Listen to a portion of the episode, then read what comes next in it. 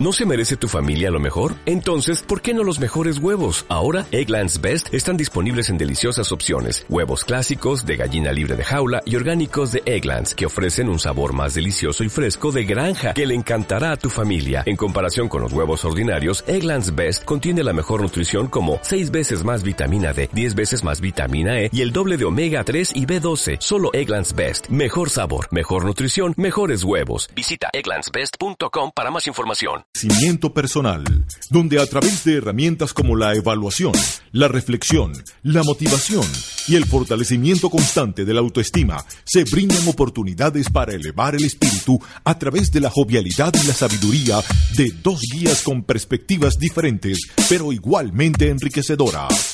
Comienza el programa dirigido al crecimiento personal, donde a través de herramientas como la evaluación, la reflexión, la motivación y el fortalecimiento constante de la autoestima, se brindan oportunidades para elevar el espíritu a través de la jovialidad y la sabiduría de dos guías con perspectivas diferentes, pero igualmente enriquecedoras. Desde ahora escuchas Crecer Creciendo con Guaitinema Mamoy y Omaira Morillo.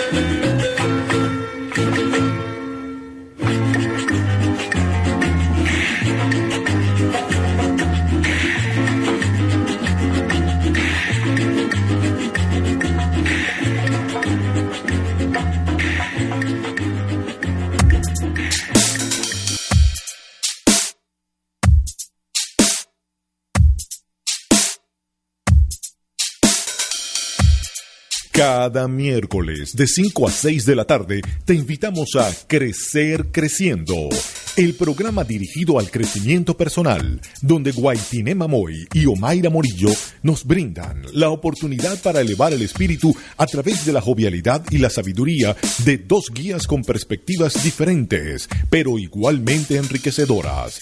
Anótalo en tu agenda todos los miércoles por radiocomunidad.com.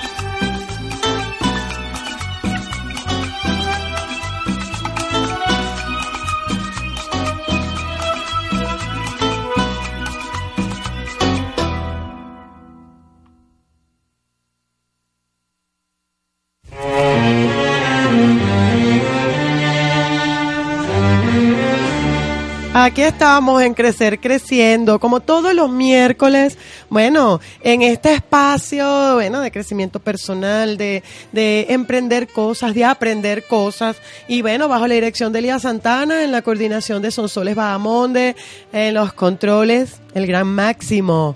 ¿El apellido? Osorio, antes que me lo digo Mayra, que no me sé el apellido, que no sé qué. Y bueno, llámenos al 0212 242 79 para que comente, para que pregunte, porque hoy tenemos, ay, quienes les hablan, se me olvida. Bueno, el micrófono de Omaira, ah, ahora sí, Omaira, ¿no te escucharon? ¿Quién? Guaitinema ah, Y Omaira Morillo, quienes todos los miércoles le hablan, y tenemos un invitado de lujo, eh, que bueno, yo creo que las promociones lo vieron, eh, bueno, el director de Cosca In, ¿cierto, José? Sí, así es. Y bienvenido, bienvenido. ¿José qué? José qué? José Videlma. Yo de, yo, Ah. yo de, de confianzúa. ¿Y qué José? Bueno, para que tú veas. Y vamos a hablar con José sobre este tema que, bueno, hasta ahora Mayra y yo hemos venido eh, promocionando, de que con la crisis se puede. Así es, así es, todo es cuestión de actitud. Una cuestión de actitud, eh, eso es muy importante. Entonces, eh, lo- varios emprendedores con lo que hemos hablado nos han dicho de que sí, de que definitivamente eh, es un poco de eh, creatividad. Pero primero cuéntanos qué hacemos en Cosca. queremos conocer a, el al emprendimiento y, y bueno, tú... eh, eh, Sí, bueno, eh, eh, Coscaín tiene ya 12 años que se fundó. O sea que ya casi va para la mayoría de edad. Y sí, bueno, va a cumplir. Yo- toda la esencia. yo, yo le llamo mi, la- mi niña, esa es mi niña, ¿no? Sí. Que tiene 12 años, ¿no? Eh, bueno, para mí significa mi independencia económica, ¿no? Mm, Eh, a veces Dios te hace pasar por cosas en la vida y tú no, no entiendes. Lo que haces es hacerte preguntas, ¿no? ¿Por qué, por ejemplo, por qué eh, me siento tan incómodo con el salario que tengo? Eh, estoy hablando de años que yo era empleado, yo también, como la mayoría de, de las personas que, que tienen su propio modalidad. negocio, empezaron pues, empezamos por, por desde abajo, desempeñamos distintos cargos, en, eh, en mi caso solamente en la industria privada, pero eh, con diversas responsabilidades, con cantidades de personas a mi, a mi cargo también. También. Y no, llegó una etapa de mi vida eh, eh, que, que, digamos, eh, yo diría que por esmerarse en hacer las cosas bien, eh, entonces quiere que tú te encargues de todo. Porque Cualquier ser- parecido con la realidad es pura coincidencia. entonces tu jefe dice, bueno, eh, conchale, este trabajo le toca a fulano, pero Bielma lo hace mejor. Dale eso a Bielma, ¿no?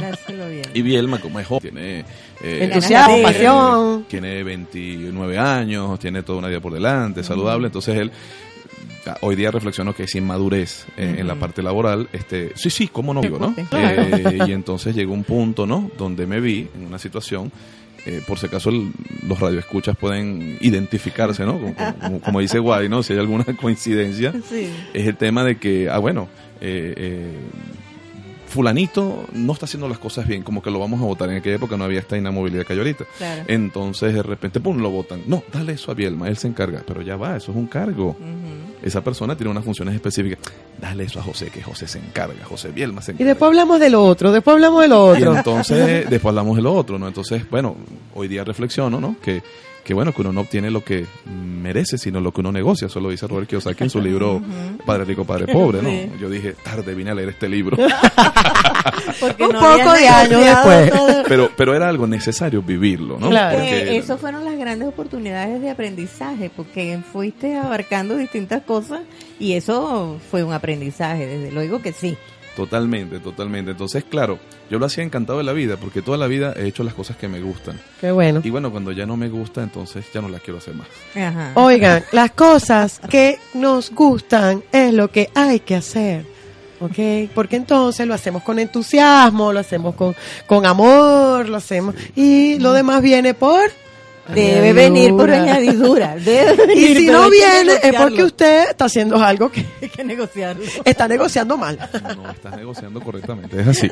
Entonces, bueno, eh, esa fue mi experiencia de empleado y, y bueno, llegó un punto donde, bueno, típico, ¿no? Tú quieres emprender, tú quieres comprarte un carro, tú quieres alcanzar algunas metas y te das cuenta que tu salario no te da a pesar de que tienes un horario distinto a los demás.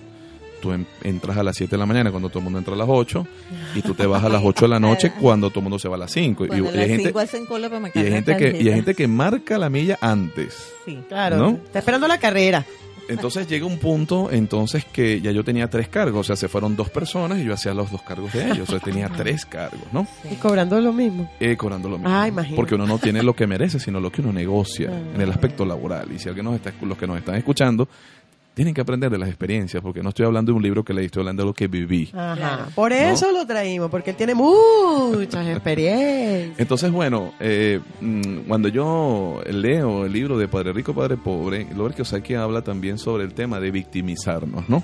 El ser humano tiene una alta tendencia a victimizarse. Luego leo, Es la peor de las tendencias.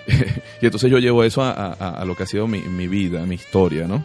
Porque nosotros somos lo que, lo que ha sido nuestra vida, somos el resultado Así de la, somos el resultado de la sumatoria de los eventos que hemos vivido, de la época que vivimos, de lo que estaba de moda, Claro. de las telenovelas. También. de Bueno, la el drama ya sabe dónde viene. del grupo de moda. Por ejemplo, en el caso de, de- de mi infancia, por mi hermana, que me lleva dos años el grupo menudo. O sea, tú, tú viviste todo eso, ¿no? Son esas etapas, que si el grupo Y unicornio. la, la novela era La Llorona de las novelas, ¿cómo es? Lupita Ferrer. Sí, esa es Ay, la- se nos cayó la cédula. Entonces, ¿qué pasa? Que cuando tú te pones a revisarte, es verdad, nosotros de una manera inconsciente hemos venido copiando patrones de víctimas. Mm. Y nos es muy fácil eh, ponernos en pobrecito yo. Claro, claro. Entonces empezamos Pobre a en pobre yo, es que yo soy el mal pagado. Pero entonces llegó un momento que yo me cansé de ser la víctima. Dije, ya no quiero ser más la víctima, yo quiero ser eh, el que escriba la historia. Ay, eso es muy bueno. O sea, en un libreto de una telenovela tú tienes varias opciones, ser la víctima, ser el victimario o ser el héroe, o ser el que escribe el guion. ah, tú tienes ¿cómo que- es? Repíteme Y el que ahí. novela, no, Repíteme, Eso- repíteme el qué. El Eso, eso lo pueden buscar en internet, se llama el Triángulo de Karman. Ajá, búsquenlo, por El, tri- favor. el triángulo de Karman eh, es el típico triángulo de todas las telenovelas. Hay una víctima. Te voy a poner un ejemplo. La buena que todo el mundo. Voy a poner un ejemplo, un ejemplo de una telenovela muy conocida que el que no la conoció, pues no vivió en Venezuela hace, no estaba aquí hace 15 años.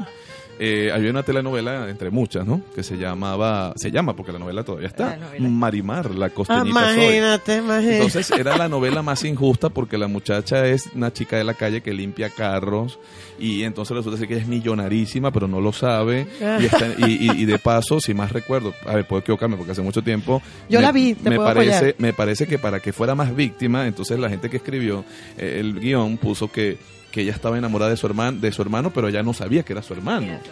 O sea, pero al final de la telenovela resulta ser que no es su hermano. Entonces es un Ah, tema. pero eso pasa en muchas novelas. Entonces cuando tú te pones a ver es un tema así de Y la que- pobre de, de- aquella de, de la supercalle, casi que indigente, pero hermosa, espectacular. Claro, y de paso era la, la canción de la telenovela de ella, ¿no? De paso, ¿no? Exacto. Bueno, yo no sabía de la vida de Talía hasta esa novela, que fue que la conocimos, porque esa fue la novela que la lanzó, al menos aquí en Venezuela, fue la que la dio a conocer. Más rosa y moría la novela. Sí, entonces bueno, eh, fíjate, ¿no? Es ese tipo de, de situaciones donde tú in- in- inevitablemente tú estás viendo la telenovela y tú para nada te estás identificando con el, con el victimario. Porque Exacto. en verdad en la vida nadie quiere ser el malo. Claro, claro. No. Nadie quiere ser el malo. Tú eres la Y el- buena y el que te bueno espera algo- sufre. Ajá, El bueno eh, sufre. la gente quiere la gente quiere ser o el que viene a desenrollar todo el patuque en la novela y ser El como el salvador que al final aparece es al final de la telenovela porque O si, no, si aparece antes la telenovela se acaba antes de Claro, tiempo claro. Es verdad, El llega al final. entonces el rating se acaba rápido Tú me dirás. sino que todos tendemos a, a copiar es al, a la víctima y pobrecita la víctima Claro. ¿y por qué le hacen eso Que a la final, si sigue injusto. así, le va a esperar todo lo bueno. Entonces al final llega un punto que, que eso te queda en el subconsciente y cuando tú estás pasando por una situación similar o con un sentimiento similar, tú te victimizas. Y entonces te quedas en un estado de yo soy la víctima y todo el mundo, estoy bravo con el mundo, porque es que todo el mundo se mete conmigo Sí, y, malos na- no y- es- y nadie me... Y, es- y no es esto lo que me merezco. Ajá, esto no es lo que me merezco, pero, Pero tampoco estás haciendo nada para pero Robert. Kiyosaki tenía razón, o sea, tú no tienes lo que te mereces. Claro, claro. Tú tienes lo que verdad. tú negocias en tu vida. Mm. Es así, o sea, tú tienes la esposa que mereces, tienes el jefe que mereces, y, eh, pero, pero el tema del, del- de cosas de dinero, tú obtienes lo que tú negocias, lo que tú lograste eh, Claro. en ese momento, pues bueno, sí, no. ¿no? Entonces, eh, bueno, cansado de eso, eh, yo calladito la boca sin decir nada, pues emprendí, pues registré mi empresa, callado la boca, no le dije nada a nadie, eso es clave. Muy importante. No informen. Cuando tú tienes un proyecto, eso es una cosa energética. Eh, definitivamente la energía, mm, hay energía positiva y energía negativa. Eh, ya eso no es una creencia, antes era una creencia que sea de los budistas, que sea de los chintoístas, que sea de los metafísicos. Ahora tiene base científica, se le llama Mm. física cuántica. Así O sea, ya no es que eso es religioso. No, o sea no. que ahora sí puede todo el mundo creer en eso. Que ¿Por antes creíamos Medible, algunos. certificable. Antes creíamos algunos, los que no necesitamos esas cuentas para creer. Porque ahora existen estudios científicos que lo avalan y uno de los estudios científicos es la molécula del agua, lo que, la- lo que el agua nos quiere decir. Eso lo pueden buscar en internet. Sí, sí, sí, que es muy buena. Sí, eso fue eso un, científico japonés. eh, Emoto. eh, Masaru Emoto. Él hizo eh, el experimento con la molécula de agua donde, donde comprueba que la energía positiva y, y negativa tiene, existe. De hecho, las palabras, lo que nosotros decimos, los sentimientos que emanamos a través de las palabras, tienen un efecto en el agua. En y el, el cuerpo agua. humano es Igual. 70-80% agua. Cuiden lo que piensan, oye. Entonces es importante porque en verdad nosotros somos el resultado de lo que son nuestros pensamientos. Así y nuestros, es. como decía Gandhi, nuestros pensamientos serán nuestras acciones. Ajá. Entonces, bueno, es ese tema de, de uno tener claro que eso es así. Entonces, cuando una persona, tú le cuentas tu proyecto, hay que tener cuidado a quién se lo cuentas. Porque esa persona te puede decir, ay, qué chévere, buenísimo. Y resulta ser que en el fondo del corazón dice, ay, que le vaya mal. Como puede hacer, hay otras personas que te dicen, oye, que te vaya, que le vaya buenísimo. O sea, hay personas que oran a Dios y dicen, que le vaya bien, conchale, que logre. Pero no es el. Eh, No es la- el no es porcentaje el mayor. No es la mayoría. Más alto, o sea, como no debemos arriesgarnos. A ver, es una realidad, es una realidad. A, a ver, una cosa es lo que yo quiero oír y otra cosa es lo que te tengo, lo que tú quieres oír, otra cosa es lo que te Bueno, tengo que sin, decir. sin, eh, bueno, sin contar lo que te lo dicen directamente, pero tú crees y en este país Bueno, y con esta eh, crisis eh, y con... estamos en el punto en que tenemos que identificar, ¿verdad? De hacer un, un, Ay, un ma- enlace musical. Sí, nosotros Máximo, eh, inicia- romántico. iniciamos el programa con dos canciones de Hugo Blanco porque decidimos de que en el programa de hoy pues lo más oportuno era Bueno, exacto, hacer un homenaje póstumo a un artista de la talla de Hugo Blanco que falleció en el fin de semana. Tú me dices pasado. Hugo Blanco y a mí se me viene a mi mente Moliendo Café. Claro, ya la escuchamos. Ah. Lo lamento porque- Que es una canción di- Ah, divina. Divina por. Escuchamos Moliendo Café, que bueno, eso lo dice todo. Escuchamos ahí la cédula de, de Hugo Blanco sale. Hugo Blanco con su Moliendo Y ahora Café. viene. Que, y escuchamos también Agua Fresca. Ahora quiero saber qué canción tan linda me... Tierra mojada, porque es que el agua fresca mojó la tierra. Entonces ahora vamos con tierra mojada de Hugo Blanco. bien. Seguimos escuchando. Y quédense allí, bueno, para seguir escuchando a José, a José Bielma. Bielma.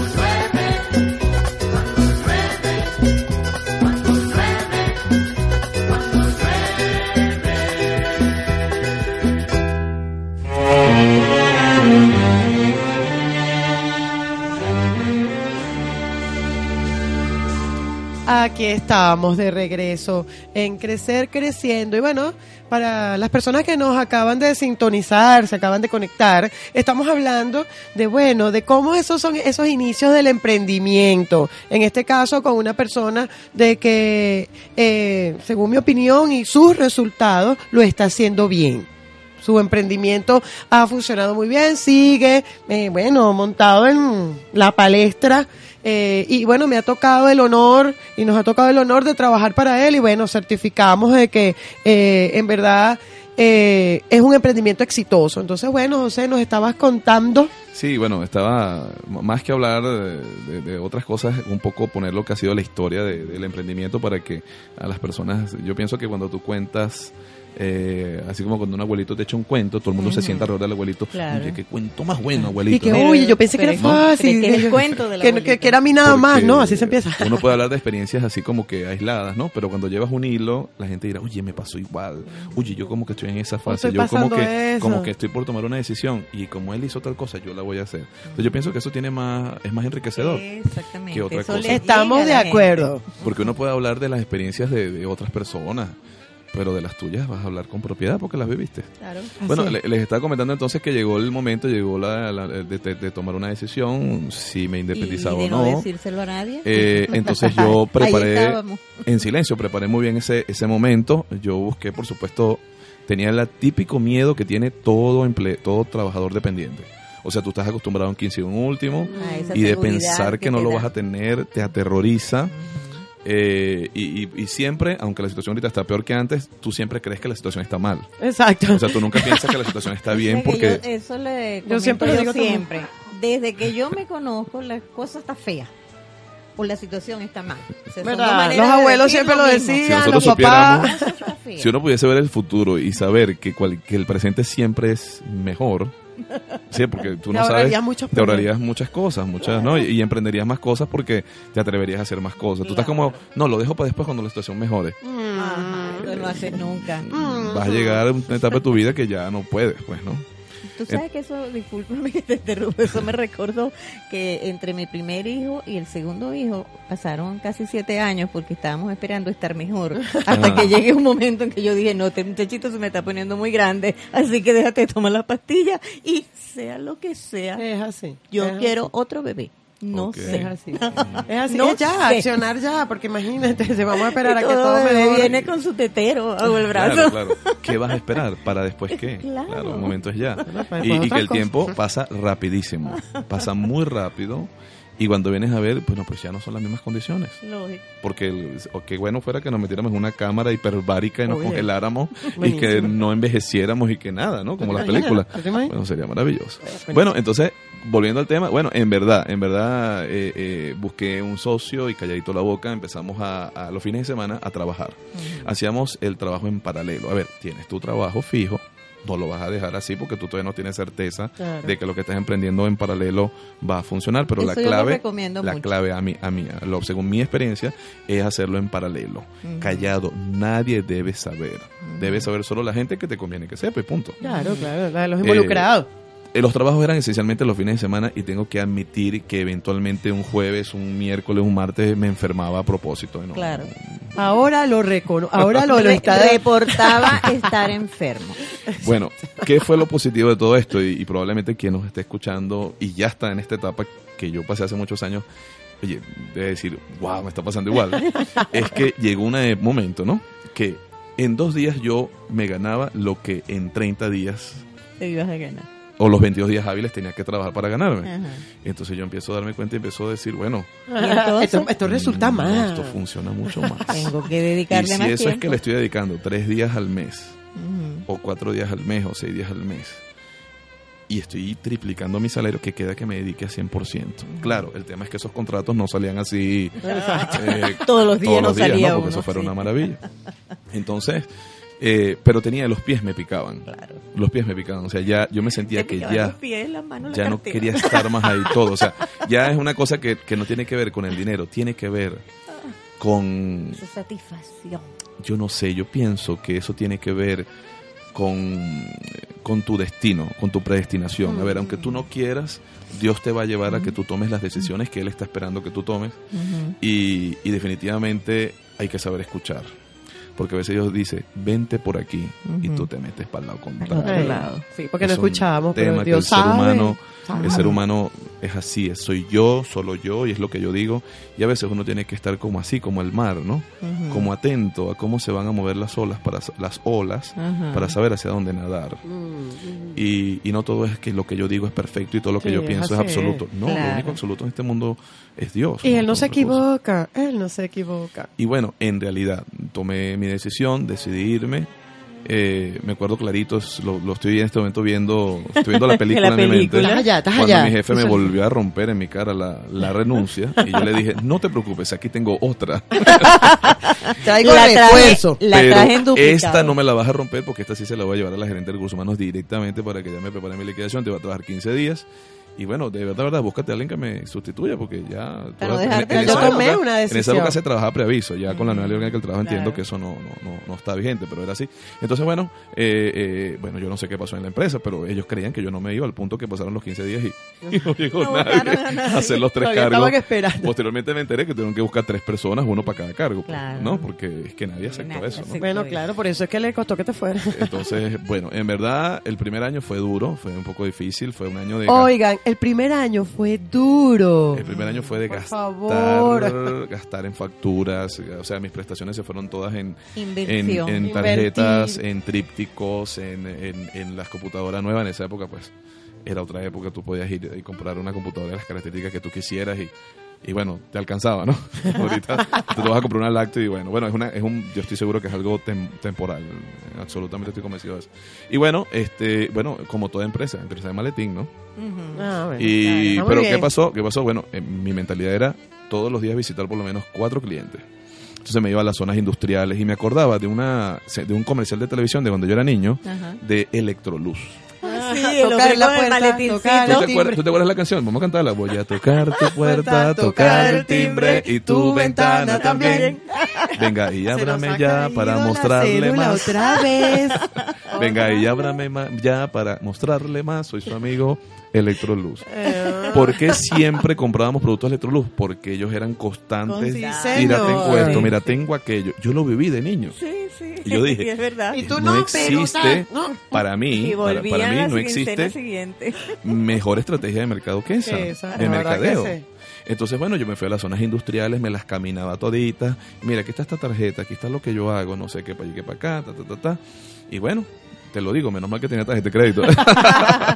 afortunadamente, afortunadamente no tenía esposa, no tenía hijos, eso es importante. Eh, pienso que fue el momento justo de, Claro, de mi etapa. claro, claro. ¿no? Y entonces, eh, bueno, a, a partir de que se cumplió el año y unos tantos meses, bueno, no sé, me empezaron a llamar, a llamar, a llamar aquí, a llamar allá, Qué no sé qué, y llegó un punto. Aquellos muchos que visitaste. Claro, porque vez. uno siembra, uno siembra. claro. Es como cuando tú lanzas una atarraya, ¿no? Sí, tiene para- que para- pescar, tiempo. ¿no? Aquí un paréntesis, hay que sembrar para cosechar, es decir, usted siembra y espere, no lo van a llamar mañana, pero espere que seguro lo van a Es llamar. que no hay nada inmediato. Todo, todo en la vida es, los japoneses dicen dan, dan. Ajá, paso, paso, a a paso. paso. Paso a paso. de Porque eso así de buenas a primeras no, no, no existe, ¿no? Al menos bueno no existe. Puede, si algo se da tan rápido como se dio, se va. Se va. claro. Porque Entonces, todo, correcto. todo requiere de un esfuerzo, de un, De un paso a paso, ¿no? De hecho, Sí. las- los animales, la, la naturaleza requiere de, de unos pasos, de un tiempo. tiempo, claro, ¿no? es verdad. Cuando aprendemos eso, entonces la ansiedad, Baja, Baja baja. Eh, esa espera es necesaria. sí. También Dios lo que nos está es como entrenando la paciencia. Que ¿no? Y la perseverancia, Y que porque uno todas no- estas cosas hay que perseverarlas. Cuando no habían llamado, evidentemente yo me desanimé y pensaba, ay, ¿será que me equivoqué? Pero yo tengo que Este tener no es el fe. camino. Yo, yo decía, yo tengo que tener fe porque este, yo no llegué aquí por mi única decisión. Yo siempre en todo momento oré mucho a Dios de que me guiara en todas mis decisiones. Y si esto es lo que se dio, definitivamente esto es. ¿Sabes qué a nosotros nos pasó? Porque en la empresa de, de- de nosotras, yo soñé el nombre. Muchísimos años. Yo decía, bueno, para algo me servirá en algún momento, porque en aquel momento yo decía, bueno, ahorita nada que ver. ¿no? Y después surgió y surgió y ambas estamos trabajando, haciendo cosas. Pero bueno, este, Bueno. recordar ese momento. ¿Qué significa? Dios que, la- que sabe. la- significa que, entre otras cosas, así uno va como recogiendo aprendizaje en el camino, ¿no? ¿Qué significa? Que en verdad nosotros eh, tenemos que entender que la casualidad no existe. No existe. Nada, importante, nada. no y existe quedé, la quedé casualidad. embarazada. A ver, mi, mi cuñada había cerrado la fábrica de niños porque también tiene tuvo cua- tenía cuatro para ese momento y entonces mi cuñada dice este no no yo no puedo tener más ya con cuatro me estoy volviendo loca Sí. y pum, queda preñada otra vez y, y- y resulta ser que tenía todo, tenía, bueno, todo lo que le hacen la ligada, pero recontraligada. Sí. Entonces, bueno, le preguntan a una doctora y la doctora dice, bueno, de estos casos, por cada bastante. 10.000 mujeres, le pa- a una mujer le pasa. Al menos para ese momento esa era la estadística, ¿no? Sí. Y entonces le dice, es que el, el- el óvulo se coloca en, en el lugar donde se cortó la trompa.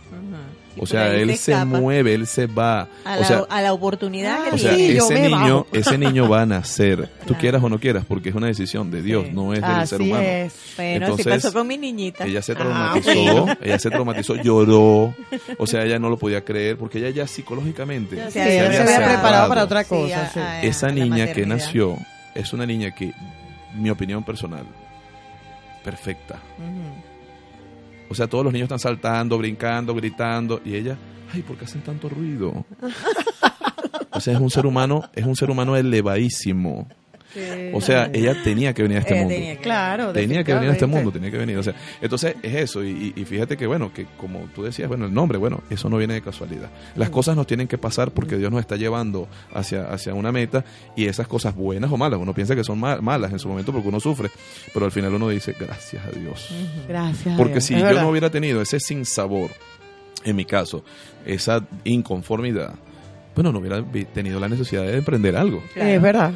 O sea, las crisis son oportunidades. Oigan, crisis, Totalmente, oportunidades, cualquier parecido. Y bueno, mira, eh, iniciamos este recorrido después de ese año que empezaron a llamar, después de hacer ese trabajito de Electroluz, que se los digo, funciona. Funciona. Funciona porque es una vivencia. No es solo porque haya visto el comercial en aquella época, sino que funciona. Funciona porque Y- tú lo, lo experimentaste. Claro, y porque tú le pones fe, tú estás dejando eso, y tú estás dejando tu información ahí. Mira, yo hago esto. Bueno, José, a nosotros nos tocó eh, de Electrorú dictar talleres en todas partes. Donde nos pedían, vayan, díctalo, vamos y lo dictamos. Y no tenemos para pagar, no nos paguen, no importa. Y así fueron saliendo cosas con el tiempo, de conocer nuestro trabajo y de, y de ver lo que hacíamos. Es que es así, la- poco a poco. Cuando, lo que pasa es que hay gente que piensa, no, yo para independizarme tengo que tener tantos posgrados y maestrías. y O tengo O que tanta tener- cantidad de dinero, tengo X. que tener una, un MBA y un- una, una eh, máster en administración de empresas, porque yo de empresas no sé. Si usted se pone con eso, usted no va a emprender No nunca. va a ser nunca lo que Vas a pasar todos los años estudiando. O sea, No tú, es- tú te estás poniendo no, sin obstáculos. ponerlo en Sí. práctica. Tú estás poniendo tú, ¿no? Sí, te estás poniendo obstáculos. Entonces, bueno, Realmente final- sí necesitas prepararte para lo que vas a hacer. Claro. Porque Pero debe va ser como en- pero te tienes vas que ir preparando. en, en- en el pa- pa- paralelo, porque entonces tú vas em- haciendo tu emprendimiento y vas como que Claro, agregándole claro, cosas, Claro, ¿no? no, no te vas a meter en algo que tú no conoces. Se Exacto. supone que tú, fíjate, yo estoy, yo mi empresa es exactamente de lo que yo ejercía. de lo que tú Eh, haces. seguridad industrial, que es en esencia, eh, digamos, mi carrera, ¿no? Entonces, eh, eh, y eso era lo que yo hacía esencialmente eh, en mi vida laboral. Entonces, ya Exacto, lo un trabajabas cúmulo- en otra empresa. Claro, eso. un de experiencia. experiencia y no sé qué, pero, pero bueno, yo de empresario no tenía nada, porque el- mis amigos que, que, que son, que fueron empresarios muy jóvenes eran hijos de, de, de- de- de judíos, eran hijos de, musulmanes, eran hijos de... Claro, porque ahí viene Eran esa parte, de empresarios. esa parte No, agregada, que tú no. conoces el trabajo, pero esa parte de empresario, como tú Sí, dices, de emprender, no esa la parte conoces. esa parte de llevar una contabilidad, de, de, de- de facturar, de las retenciones, de mm, las retenciones que tienen que ver con la pa- parte impositiva y fiscal, o sea, esos son temas de temas, ¿no? Claro. Pero bueno, a- al final, eh, eh, en el camino fueron llegando personas que, que yo vi que tenían potencial, que vi que podía confiar en ellas y los metí en, en mi sociedad para fortalecer la empresa, porque una sola piedra no hace montañas. Claro. Estaba leyendo un poco en esa época a Steve Jobs, eh, estaba leyendo un poco sobre él, donde él decía que él para poder levantar Apple y para poder eh, conseguir las cosas que él alcanzó, él, bueno, se buscó a los mejores gerentes, buscó gente, porque él estaba consciente de que él solo no iba a poder. Lógico. Tú puedes A- tener la, la él- mejor de las ideas Ese es otro y el tip. entusiasmo. Solo no se O puede, sea, eh, señor. o sea, la visión que él tenía. Entonces, bueno, eh, después de haber sido yo solo con mi hermano, que mi hermano figuraba, era como un relleno, pues porque realmente no trabaja conmigo, pero para una Para que compañía anónima necesitas tener dos personas por lo de... menos. sí. Entonces, bueno, mira, eh, eh, nada, eh, en el camino entraron esos tres, cada uno me enseñó muchísimo. O sea, yo creo que nos, nos eh, auto... La sinergia nos allí de conocimiento. mezclamos, o sea, lo mejor de mí para ti, lo mejor de ti para mí, en, en- en lo que a esta empresa refiere. Exacto. Y bueno, en el camino nos fue también en la empresa que eh, cada uno decidió emprender su propio proyecto. Uno de ellos decidió divorciarse, decidió irse al Táchira y entonces, bueno, ya no le servía estar aquí en Caracas con nosotros en la sociedad porque él iba Claro. a, a emprender otro- una nueva vida, un nuevo proyecto. Sí, sí. Entonces, bueno, yo le compré sus acciones, hablando claro.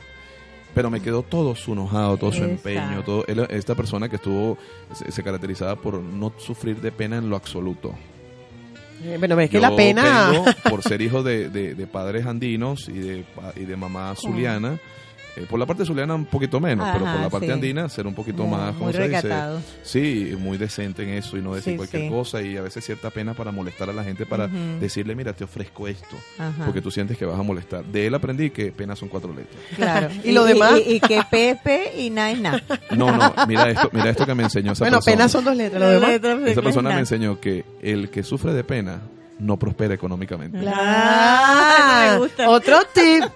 Bueno, Máximo, tú tampoco, ¿verdad? Sufres de pena ni Aunque, nada hay de eso. aunque, Bueno, todo tiene, aunque todo tiene un límite. y Bueno, claro, como todo. Sabemos Bueno, cómo es. Y en la, en la marcha cada quien agarró su camino. Eh, en mi caso, por ejemplo, yo eh, siempre me quise quedar con la empresa. Yo nunca quise eh, retirarme, sino que yo quise mantenerla.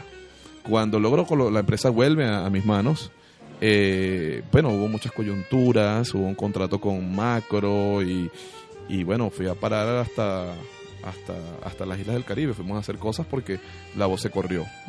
Y entonces ahí fue cuando empezamos a internacionalizar lo que nosotros hacíamos. Qué bueno. Entonces empezamos a trabajar un poco en lo que era el tema de, de- de algo así como el bolipuertos de, de Curazao. Eso, ahí, eso, eso aplica para Bonaire, aplica para Aruba.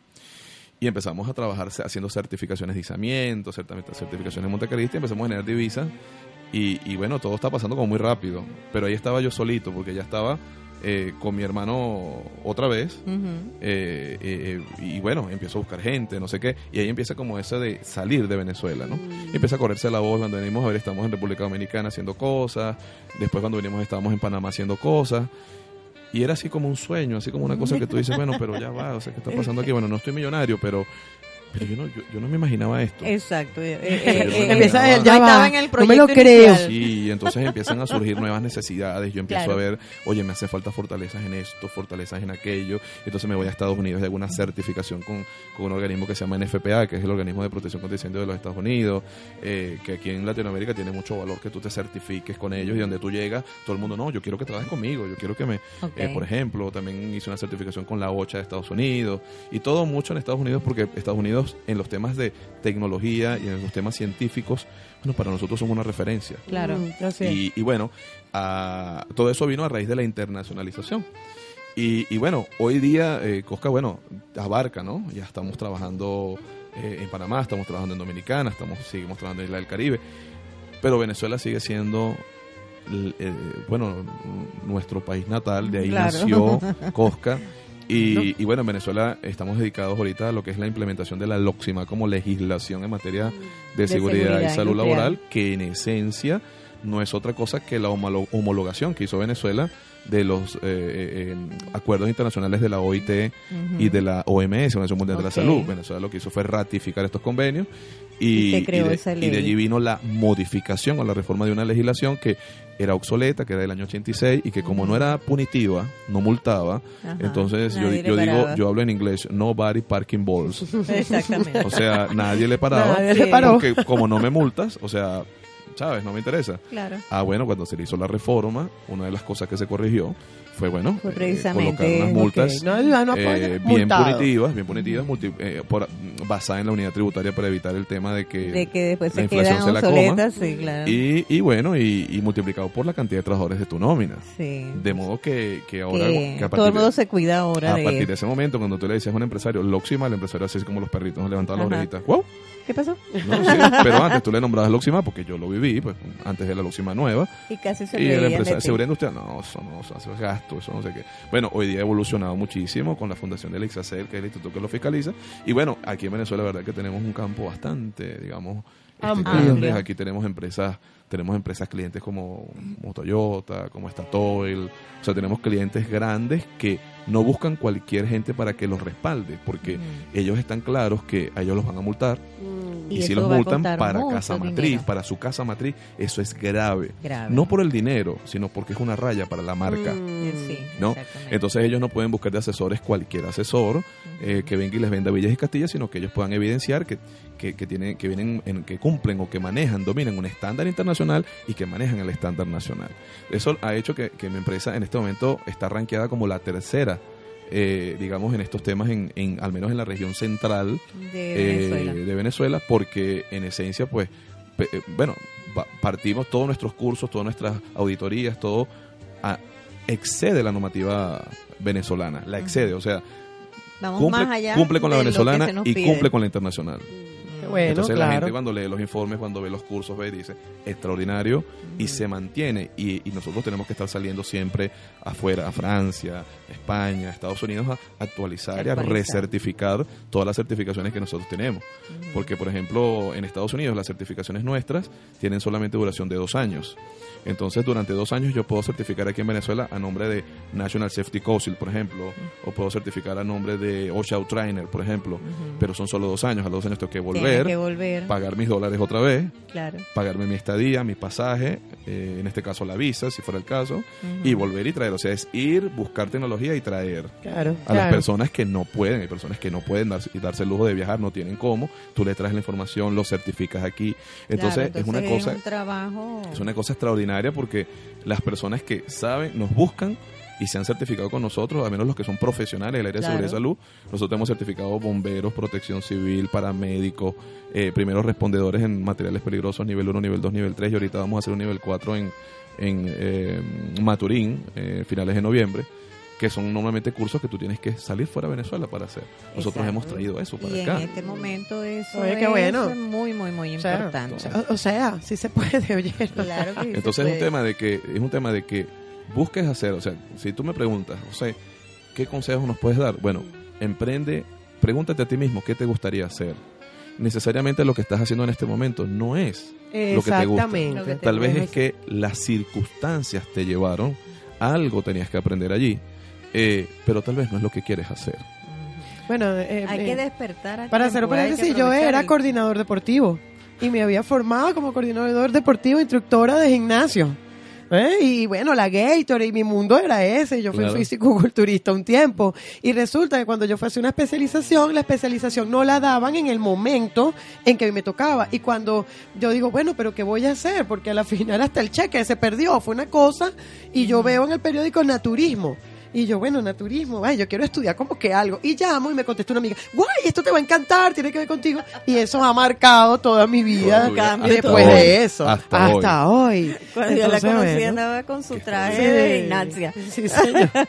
Qué extraordinario. ¿Ves, ¿Ves qué distinto? Claro, O sea, tú entonces, te pones a ver y pero, tú dices, pero ¿cómo te pasaste de una cosa a la otra? Sí. Bueno, sí tiene algo que ver, pero no directo.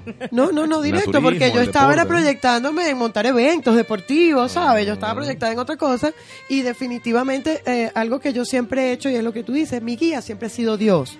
Yo decía, bueno, si el cheque se perdió, si todo se perdió y, y- y ni el pues, horario cuadraba después que lo habían abierto, lo cerraron, no me toca. Eso y no me, iba a certificar en ese tiempo cuando el Inca eh, estaba en su cuestión de Inca, era el Inca que me iba a certificar. sí. Y resulta que el Instituto de Naturismo está en el Inca. Está en el Inca. ¿Ves? Entonces yo había ido para otra cosa. Entonces cuando yo voy para allá y de paso mi amiga, que no duró sino tres días, pero yo fui porque ella me motivó, guay, esto te va a encantar, porque ya yo había emprendido este una con una amiga de un centro holístico, el dar ejercicio y un poco más también meditación, llevar el ejercicio de otra manera, que lo hacemos ahorita con sí. Movimiento y Salud. Sí. Y cuando llego allá, yo ni sabía Zenaida y qué Zenaida es. Cuando la vi, yo, ¡Ah! amiga, que no sé qué más. Y me quedé por ella, después ella sale y yo, bueno, algo totalmente distinto a lo que yo venía haciendo. haciendo. Entonces Dios sabe lo que hace, por eso es que a veces uno se resiste, pero Lo- es por aquí. Lo que siempre decimos, que los caminos de Dios suelen ser torcidos. Él sabe por dónde nos guía. Yo, Exactamente. yo, yo siempre pienso que, que es así, ¿no? Desde pequeño yo siempre me preguntaba, yo decía, pero no sé si, si, si a ustedes les, les pasó, pero o las personas que, que nos están escuchando, estoy seguro que se van a identificar con esto que va a decir. Desde pequeño eh, yo veía que los demás eh, amigos eh, de mi mismo nivel, por ejemplo, primer grado, Ajá. segundo grado, ellos con un pequeño esfuerzo lograban todo. Yo no, yo tenía que eh, eh, eh, echarle pichón el doble. Y no- Ponele más. y entonces yo llegué a pensar, bueno, ¿será que me falta algo? ¿Será que tengo alguna discapacidad? Sí, porque uno empieza, ¿no? Bueno, pero... Porque uno dice, bueno, pero ¿por qué a ellos les toca tan fácil y por qué a mí me toca tan difícil? Bueno, no? es que te cuento de que a mí me costaba hablar en público. Hasta ir a una panadería a comprar. Yo tenía, siempre andaba en compinchada porque ¿Pero me daba cómo? miedo hablar con la gente. Mira cómo habla ahorita. o sea, Por cómo- supuesto. Sí, ahora no, pues, hay que Hay callarme. que callarla. Y bueno, soy facilitador y trabajo con el público, pero fíjate que así empecé yo también. Yo, bueno, pero será yo. Bueno, imagínate, me gusta hablar, mí no me gusta decir nada, ¿qué voy a hacer con mi vida? ¿Por dónde me voy a ir? El naturismo, pacientes, ¡ay! No sé, una cosa así. bueno. Mi abuelita te diría que molleja. Qué molleja, exacto. Qué molleja. Sí, bueno, de verdad que, que eso, ¿no? Entonces yo pienso que tal, bien, tal vez todas esas situaciones difíciles eh, que me tocó pasar y, y- y, bueno, finalmente pues me fortalecieron mucho, ¿no? Me fortalecieron mucho porque maduré muy temprano, yo estaba en Mm. bachillerato y, y yo no me había graduado de bachiller y yo estaba claro que quería hacer eh, a, a nivel profesional. ¿no? O sea, clarísimo, mientras que los compañeros míos ya estaban, ay, ¿qué hago? Me voy para la católica, me voy para ¿Qué la estudio? ¿Qué estudio? Ay, que voy a estudiar, ay, ¿será, ¿será que eso es? Entonces, no, yo estaba clarísimo, ya tenía una proyección a 10 años de lo que iba a hacer. Solo, nadie me enseñó. Natural, era, era muy precoz. Entonces siempre andaba con gente mayor que yo. Bueno, claro. Yo era la mascota del grupo, Claro, la, la eso. mascota. Y eso es buenísimo. Nos quedan pocos Entonces- minutos Bueno, nos quedan dos minutos, cerrando. pero dos Bueno, minutos para que él termine o dos minutos para, No. para la música o dos minutos para qué. Ah, ok. Bueno, entonces, una conclusión, José, porque bueno, hay que invitarte otra vez, lo que pasa es que para... El cierre, el cierre es lo que tú dijiste. Mira, eh, Dios es el centro de todo y nosotros debemos vivir, eh, levantarnos y acostarnos con el Dios supremo. Yo le llamo al Dios supremo el Alá, el Yahvé, el Jehová, como tú lo quieras llamar. Eh, particularmente no apoyo la, no estoy de acuerdo con las religiones. Me parece que debe- todos los seres humanos nos deberíamos Estamos unirnos. alineados en eso. Todos deberíamos unirnos y venerar al Dios Padre Creador del cielo y de la tierra. Pienso que, que Dios es el centro de todas las cosas y todas nuestras acciones deben estar dirigidas con esa fe de que todo lo que en la vida nos ha ocurrido tiene un fin. Tus redes. Mis redes sociales. Bueno, bueno, pues, te quieren Bueno, comunicar José, contigo. José Bielma Gutiérrez, ese, ese en Facebook, así tal cual, ¿no? Y el José Bielma Kochka, que sería el Facebook de la empresa, ¿no? El Kochka es C-O-S-H-C-A. Ujú. La página web es www.kochka.com, C-O-S-H-C-A.com. Si quieres saber Ay, más, bueno, entre en la página y bueno, Los- póngase el día. Los números telefónicos de la empresa, no sé, bueno, mi celular 0416 eh, 613-8275, abiertos para, para los temas que tienen que ver con lo que la empresa hace y también abiertos para cualquier consulta de emprendimiento, porque bueno, aquí estamos emprendiendo todo el tiempo. Aquí estamos Después, Así es. aprendiendo todo el en otro programa les pudiese explicar todas las cosas nuevas que estamos haciendo en esta crisis que nos ha tocado hacer para poder Lo vamos a volver a traer, porque nos quedamos como- ¿no? Nos quedamos Sí, así sí. como que bueno, el cuento, el cuento está bueno y lo- el tiempo no nos alcanza, Sí. pero bueno, ese es el compromiso. Ahí Bueno. agendaremos después. a la orden. Todo, todo, lo que, vez. todo sea para llevar alegría Así al es. prójimo, ¿no? Para llevarle a las personas la motivación, el conocimiento de que sí se puede hacer cambios, que es muy importante que estemos alerta a lo que sucede en nosotros, porque cuando no nos sentimos a gusto en cómo se va desarrollando nuestra vida, es porque debemos entonces dedicarnos a pensar, a entrar dentro de nosotros mismos y a encontrar la salida. Porque Dios algo nos está diciendo, hasta cuando vas a estar ahí, mijito, ya tienes tiempo de cambiar. Yo me cambié de Un color. honor en que hayas estado con nosotros. Honor Qué mío. bueno. Honor que, qué bueno, viniste y bueno, nos quedamos con más ganas Gracias de por seguir aprendiendo contigo. Y les recuerdo el sábado, risoterapia. en el Parque del En Este el Parque del a las Este. 10 de la mañana, un costo irrisorio, 200 bolívares nada más, así que no dejen de Y ir. bueno, salga de la rutina, celebre el Día del un Padre. café. Un El Día del. Padre, haga otra cosa diferente, no se quede allí pensando Lleve- tantas cosas. Llévese a su papá, a su papacito Llévese- o su papajito. Y a los niños quiera. son gratis. Los niños entran gratis, bueno, y, y gozan un pullero. Y bueno, estábamos bajo la dirección de Elías Santana, en la coordinación son Soles Bahamonde, en los controles tenemos a Máximo. Y bueno, Máximo, Máximo Osorio, ok. Nuestro invitado especialísimo, José Bielma, y quienes le hablaron, Goitinema Moy. y Omaira Morillo, y los vemos el próximo miércoles. Escúchennos, véannos, porque por allí hay... Estos programas se van, pueden transmitirse de nuevo, los podemos escuchar de nuevo. Sí, bueno, ¿verdad? el domingo, creo. no, pero los colgamos en Ivo En y usted los puede escuchar todas las veces que es quiera. más, no se complique tanto, ponga crecer creciendo en Google y salen todas nuestras redes. Entonces, bueno, hasta el próximo miércoles. ¿Con qué música nos vamos? La Rosa Blanca. de Hugo Blanco. Hasta el próximo miércoles.